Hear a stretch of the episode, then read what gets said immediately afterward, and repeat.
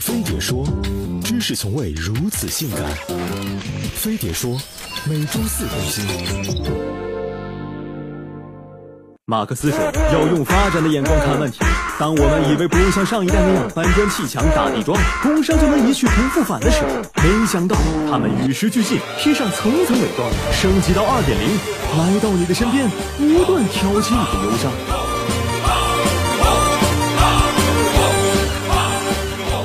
世纪工商首先要数。痔疮。所谓菊花残满地伤，痔疮作为当代采花大盗，只偏爱菊花这种花。不管是久坐的司机白领文职员，还是久立的教师交警售货员，都受尽痔疮的凌辱。频繁倒班的工种，如流水线操作工，在混乱的日月交替中，也频频出卖了自己健康的菊花。今天，痔疮一跃成为新时代企业 KPI 指标。只有色泽饱满、血流量大的痔疮，才算得上中国好痔疮。痔疮绽放你的菊花，在血光四溅中，也铺就了你通往升职加薪之路的红地毯。痔疮在下三路嚣张，他的好兄弟痘痘则在上三路疯狂。调查显示，饮食不规律和经常熬夜的人最易爆痘。看房看到吐的房产中介，接单接到晕的全职司机，写稿写到抖的媒体职员，还有广告狗、程序员、动画师等新时代圈养型动物，统统都是痘痘的密集攻击对象。此外，经常与油烟接触的人也易发痘痘，如厨师和加油站职工，对他们来说，工作中的出油量和痘痘的爆发量往往成正比。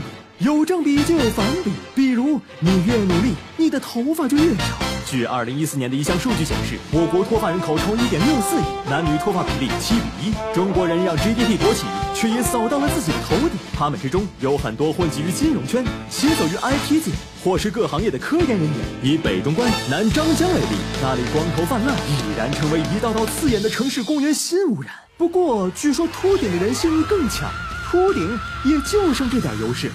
当然，最悲哀的是连性欲都没了，退化成性冷淡。此症高发于性别差异明显的行业，比如阳气过剩的化工业、机械电子业。以化工行业为例，五十个合成人员里能有一个妹子就要烧高香，多少单身理工男只能日夜撸管代替体操，荷尔蒙也渐行渐远。这种因环境导致的性冷淡，姑且算被动性冷淡。还有一种主动性冷淡，它高发于加班习以为常的互联网创业圈。近年的创业热潮，让各路创业者鸡血满格，把精力和精力都抛洒在了事业上。在他们眼里，性生活早已不能换来高潮，用户数和下载量才是他们为之疯狂的 G 点。如果说性冷淡是男人的叹息，那么姨妈病则是女人的呻吟。自从女性在职场崛起，月经紊乱就悄悄潜入他们的脐下三寸，试图挑战大自然生物规律。每天与化工原料共舞的药厂女工，常年遨游与消毒水和麻醉剂之间的护士，还有上天缺氧气、入地倒时差的空姐，经期紊乱早已见怪不怪。而那些恨不得让天下男人都臣服于自己的 OL 制服下的办公室御姐，过战车般的情绪波动，则让痛经成了他们隐形的。痛苦逼的现代人还没享够新时代的福利，却得了一身新时代的病。可是，谁让我们是新时代的弄潮儿？虽然不能在生活里浪叫，至少我们能一直在工作里高潮。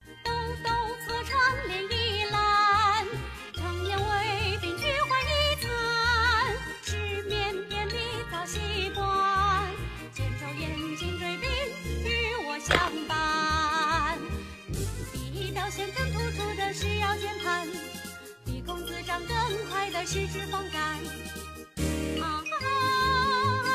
共商战士，啊，